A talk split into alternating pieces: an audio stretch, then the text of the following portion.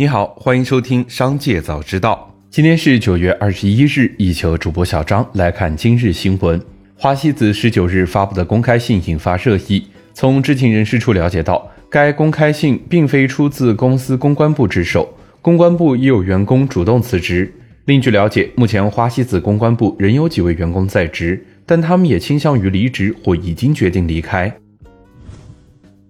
国内成品油价迎来年内第十次上调。九月二十日，国家发改委发布消息称，自二十四时起，国内每吨汽油上调三百八十五，柴油上调三百七十元，折合身价，九十二号汽油上调三毛，九十五号汽油和零号柴油各上调三毛二和三毛一。紧接着，再让我们一起来关注企业动态。中秋国庆假期临近，不少网络平台流传，从二零二三年十月一日起，六十岁以上老年人乘火车可享受五折优惠等说法。国铁集团称，该说法是假的，并没有此项规定。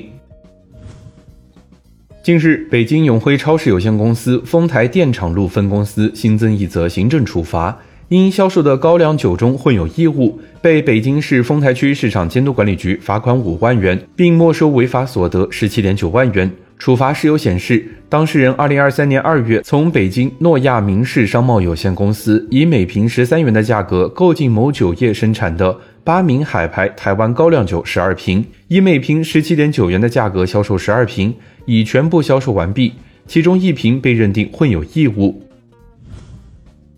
九月二十日，华虹公司公告，拟使用募集资金向全资子公司华虹红利增资一百二十六点三二三五亿元。本次向华虹红利增资的募集资金中，部分募集资金将用于华虹红利向华虹制造项目的实施主体华虹半导体制造有限公司增资，其余募集资金将用于八英寸厂优化升级项目、特色工艺技术创新研发项目以及补充流动资金。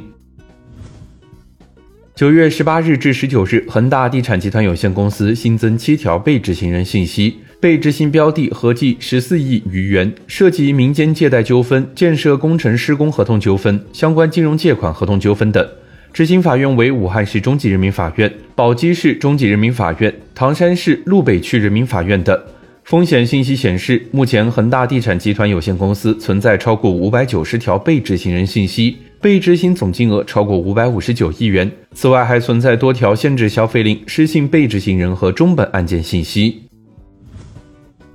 华为副董事长、轮值董事长 CFO 孟晚舟表示，人工智能的发展，算力是核心驱动力。大模型需要大算力，算力大小决定着 AI 迭代与创新的速度，也影响着经济发展的速度。算力的稀缺和昂贵已经成为制约 AI 发展的核心因素。华为致力于打造中国坚实的算力底座。为世界构建第二选择。记者获悉，上海市青浦区人力资源和社会保障局向威马汽车下发行政处罚决定书，显示威马汽车无故拖欠二百四十八名员工二零二三年二月至五月期间工资报酬共计约一千三百三十九万元，已由该部门作出行政处罚决定，要求威马方面在收到这一行政处理决定书之日起十五个工作日内补发所欠员工全额工资。有威马离职员工今日表示，现在已经过了行政处罚决定书的时间，但威马方面并没有进行执行。据碧桂园微信公众号消息，截至二零二三年九月十五日，碧桂园累计交付房屋共三十八点一万套，累计交付面积四千六百八十六万平方米，交付项目涉及到三十一个。紧接着，再让我们一起来关注产业消息。从雄安新区住房管理中心获悉，雄安新区取消商品住房预售，实现现房销售，实现所见即所得，交房即交证。同时，雄安新区支持有意愿的人才通过租房解决住房问题，并在教育、医疗、就业等公共服务领域租售同权。近日，二零二三中国企业五百强发布，国家电网、中国石油、中国石化位列前三。中国建筑、工商银行、建设银行、农业银行、平安保险、中国中化、中国中铁进入前十。榜单显示，十六家企业营收突破万亿元。